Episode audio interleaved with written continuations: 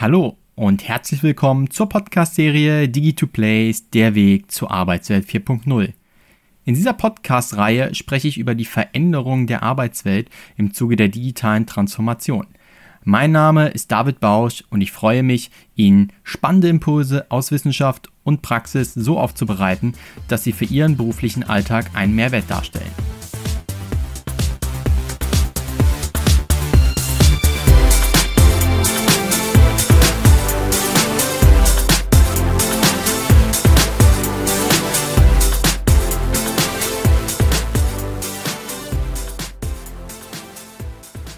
Und da sind wir wieder. Heute erstmals im Zwei-Wochen-Rhythmus mit der sechsten Episode.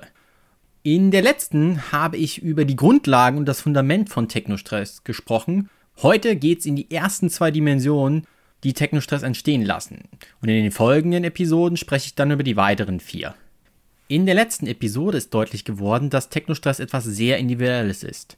Das liegt daran, dass Technostress auf dem transaktionalen Stressmodell von Lazarus aufbaut.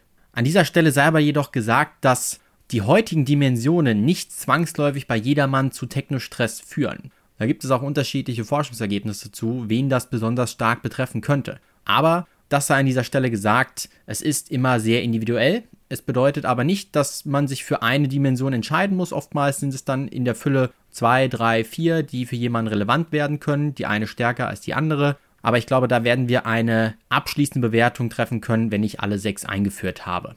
Die Dimensionen, die ich heute mitgebracht habe, sind Techno-Überladung und Techno-Invasion.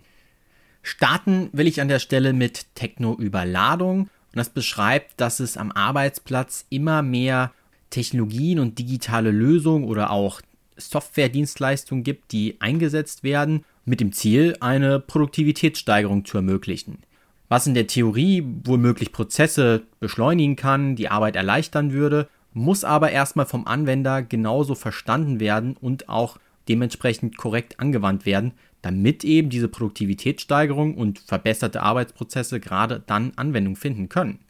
Denn eins ist ja ganz klar, wenn es viele Technologien gibt, die der Arbeitnehmer nutzen soll, die er aber nicht in vollumfänglichem Maße versteht sodass sie in seinem Alltag den Mehrwert bringen, den sie bringen sollen, dann führt das womöglich dazu, dass er sogar für die Ausübung seiner Tätigkeit mehr Zeit benötigt, als er vorher beansprucht hat, wo er letztlich auf seine bewährte Routine zurückgreifen konnte. Ich versuche das Ganze mal an einem sehr praktischen Beispiel zu erläutern. Ich glaube, dann wird das noch besser deutlich. Nehmen wir mal das Beispiel von Kommunikationsmöglichkeiten. Früher war ja die E-Mail oder das Telefonat das klassische Mittel der Wahl, wie man kommuniziert hat.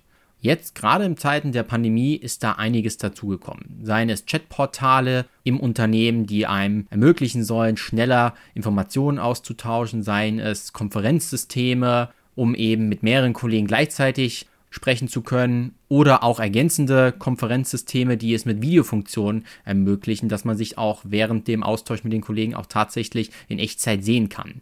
An sich ähnliche Kommunikation, ähnliche Möglichkeiten im Kern, aber doch unterschiedlich in ihrer Anwendung. Und wenn ich jetzt mir vorstelle, ich möchte mit einem Kollegen kurz eine Absprache haben oder mit zwei Kollegen, dann hätte ich früher vielleicht schnell beide angerufen, hätte schnell die Informationen. Jetzt wäre es aber vielleicht so, ach komm, ich stelle uns eine Videokonferenz ein und dann sprechen wir da kurz drüber. Das könnte im Umkehrschluss mit der Bedienung länger dauern, als wenn die Person einfach schnell zum Hörer gegriffen hätte und letztlich die Person gefragt hat, hey, ich brauche mal die Information, hast du die gerade für mich? Das ist natürlich sehr runtergebrochen, aber ich glaube, der Kern wird deutlich, dass eben die Möglichkeit, so groß ist, was man alles nutzen kann, dass sie dann wiederum aber in kleineren Aufgaben die Produktivität sogar verschlechtern könnte. Und Technostress kann eben in der Folge auch so entstehen, und das kann ich aus meiner eigenen Betroffenheit zum Besten geben, dass so ein Tag beispielsweise aus dem Homeoffice so gestaltet ist, dass eine Videokonferenz sich an die nächste reiht und dazwischen drin man noch versucht, Mails zu beantworten, damit da der Informationsfluss aufrecht gehalten wird und gleichzeitig kommt vielleicht noch der ein oder andere Anruf rein, den man dann auch annehmen muss. Und diese Fülle an Informationskanälen führt letztlich dazu, dass die Person gestresst ist, was früher deutlich besser gegeben war, wenn es eben wirklich nur das Telefon war. In dem Moment, wo ich am Telefon war, war es für den anderen zumindest besetzt. Das war ja ein gewisses Luxusgefühl, könnte man fast sagen. Aber heutzutage auf verschiedenen Kanälen Informationen zu bekommen, ist eben dann auch ein Faktor, der hier sehr stressend wirken kann. Neben Techno-Überladung ist aber auch Techno-Invasion eine weitere Dimension, die sich ja, relativ gut daran anschließt. Ich hatte eben das Beispiel Homeoffice genannt. Techno-Invasion beschreibt nichts Geringeres als die Entgrenzung zwischen beruflichen und privaten Lebensbereich. Was bedeutet das? Während wir vor der Pandemie viele noch verstärkt im Büro gearbeitet haben, klar, auch da war die Möglichkeit, Homeoffice zu machen, gegeben, aber das zeigen Statistiken und Studien deutlich weniger natürlich als heutzutage. Und da war eben diese Grenze noch viel besser gegeben. Man ist morgens ins Büro gefahren und man ist abends zurückgefahren. Dazwischen war quasi Freizeit, nicht Arbeitszeit könnte man auch sagen. Jetzt mit einem Tag im Homeoffice meldet man sich morgens an und meldet sich abends ab. Man ist aber den ganzen Tag zu Hause. Und das Problem ist, dass die Hemmschwelle, sich nochmal anzumelden, nochmals Mails zu checken, so gering ist, dass man persönlich das durchaus machen kann. Und es ist eben viel, viel einfacher zu sagen, ich gucke abends nochmal in meine Mails rein, weil ich eben alles greifbar habe. Keiner würde ja auf die Idee kommen zu sagen, ich fahre jetzt um 21 Uhr nochmal ins Büro, um meine Mails zu checken. Und das ist genau das Problem. Es findet eben keine klare Grenze mehr Anwendung, wo ist Arbeitszeit, wo ist Freizeit. Und dadurch, dass diese beiden Lebensbereiche ineinander verschwimmen, die Grenzen aufgeweicht sind, das hat durchaus Vorteile. Gibt da auch Konzepte, die gehen in die Richtung Work-Life Integrated und so weiter und so fort. Work-Life-Balance kennen wir auch alle vom Begriff. Aber wenn diese Grenze insgesamt fehlt, dann kann das den Mitarbeiter unter Stress setzen. Ich rede jetzt nicht davon, dass das der Fall ist, wenn man einen Tag im Homeoffice ist oder auch zwei oder drei oder auch vielleicht eine Woche mal. Aber wenn man wochenlang, monatelang wirklich verstärkt im Homeoffice arbeitet und die klare Grenze einfach nicht mehr da ist, jetzt bin ich in meinem privaten Umfeld, jetzt arbeite ich nicht, dann kann das langfristig halt schon eine gewisse Schädigung im Sinne von technologischem Stress nach sich ziehen. Man könnte hier auch sagen, die Dosis macht das Gift.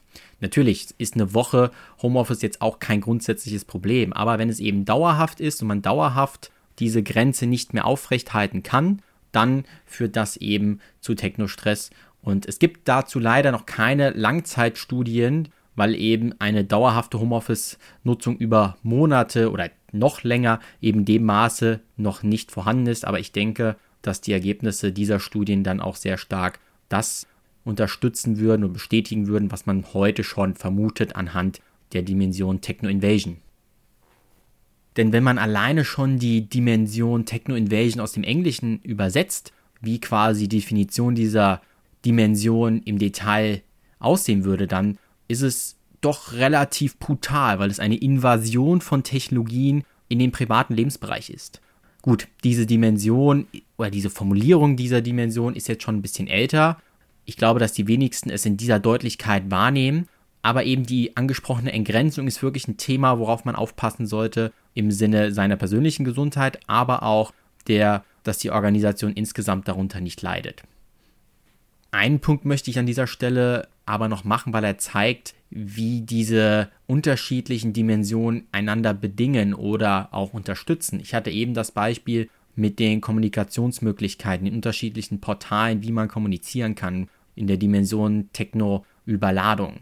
Hier ist es natürlich auch was, was Techno-Invasion dadurch maßgeblich begünstigt. Wenn ich eben mir vorstelle, ich sitze abends auf dem Sofa, habe den Laptop neben mir, bin vielleicht am Serien streamen oder shoppe was und ich kann einfach nochmal mich kurz im Büro anmelden, meine Mails checken, um diesen Informationsfluss aufrechtzuerhalten an Informationen in meinem Unternehmen, was an Mails reinkommt, was vielleicht noch in meinem Intranet kommuniziert wurde, um immer up-to-date zu sein.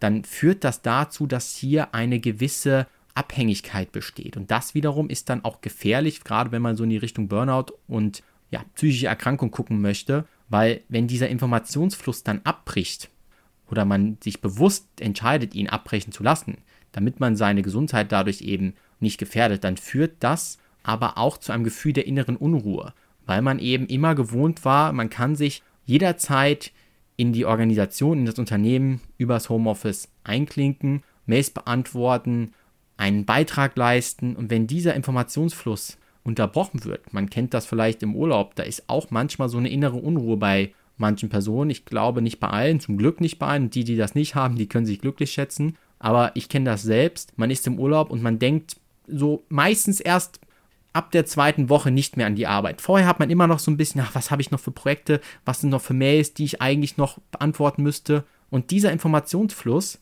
der ist durchaus nicht zu unterschätzen, weil wenn der außer Kontrolle gerät und man in der Folge ihn nicht mehr so steuern kann, wie es gesund wäre, dann wird das natürlich langfristig auch nicht dazu beitragen, dass man dieser Dimension Techno Invasion etwas entkommen kann. Also hier ist der richtige Umgang mit diesem Informationsfluss eben ganz entscheidend, damit man der Dimension Techno Invasion auch vorbeugen kann. Man sieht eben an der Stelle auch ganz deutlich, wie die beiden Dimensionen einander bedingen.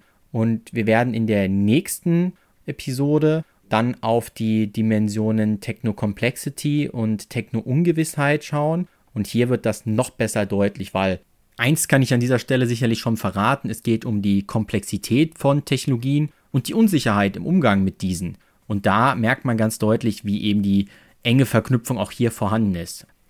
Die nächste Episode kommt dann am Digi-Donnerstag im Juli. Das ist zugleich der erste des Monats. Ich freue mich, wenn Sie wieder dabei sind. Bis dahin, bleiben Sie gesund, machen Sie es gut. Ihr David Bausch.